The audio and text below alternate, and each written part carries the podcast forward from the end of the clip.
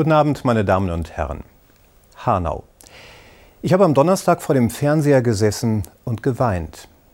Mir sind Tränen in die Augen gestiegen, als ich die gesehen und gehört habe, die das blutige Gemetzel aus nächster Nähe miterlebt haben.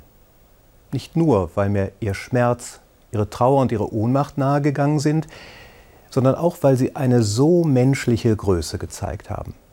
Keiner von ihnen hat ein Wort des Hasses in den Mund genommen. Niemand hat von Rache gesprochen. Stattdessen haben sie das gute Miteinander in ihrem Stadtteil beschrieben und von der Normalität einer Gesellschaft gesprochen, die von Einwanderung, Verschiedenheit und Buntheit geprägt ist.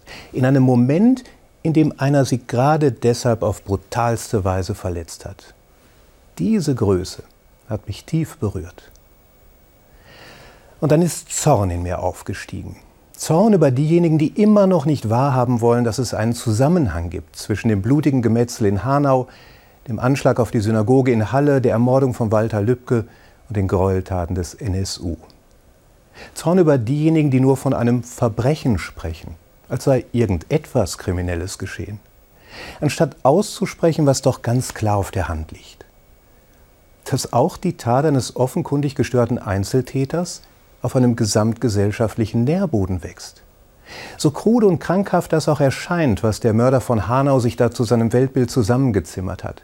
Es besteht aus demselben wirren und kranken Gedankenmaterial, das uns auch im Internet, in rassistischen Malbüchern und dem übelhetzenden Wortwechsel auf der Straße begegnet. Es geht nicht nur um einen Einzeltäter. Es geht um unsere gesamte Gesellschaft.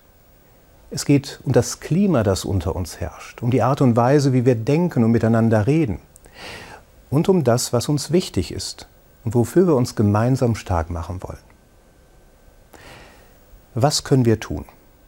Wir können ganz sicher nicht verhindern, dass es wieder zu einer solchen grausamen Tat kommt. Das zu meinen wäre naiv.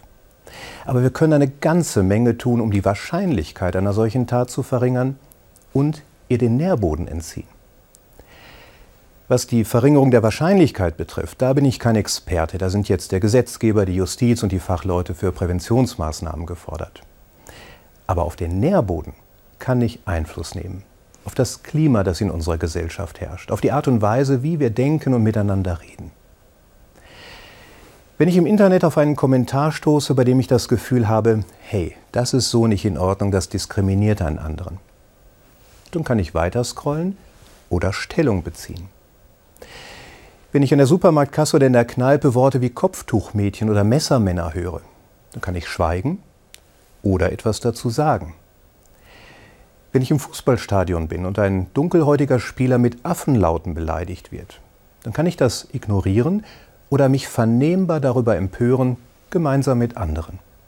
Ich kann eine ganze Menge tun, um Gräueltaten wie der von Hanau den Nährboden zu entziehen, indem ich nur ein wenig Mut aufbringe und ich kann mich für einen Gegenentwurf stark machen. Für den Entwurf einer Gesellschaft, die nicht von kruden Verschwörungstheorien, Fake News und Diskriminierung bestimmt wird, sondern von Nüchternheit, Wertschätzung und Menschlichkeit.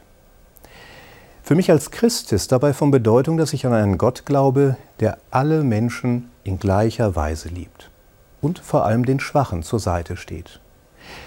Denen, die in Hanau ermordet wurden, denen, die noch lange unter den grausamen Eindrücken leiden werden, denen, die inzwischen Angst haben, in Deutschland zu leben, weil sie einer Minderheit angehören, und auch denen, die, obwohl sie sich im Moment vielleicht schwach und ohnmächtig fühlen, aufstehen, ihre Stimme erheben und Haltung zeigen.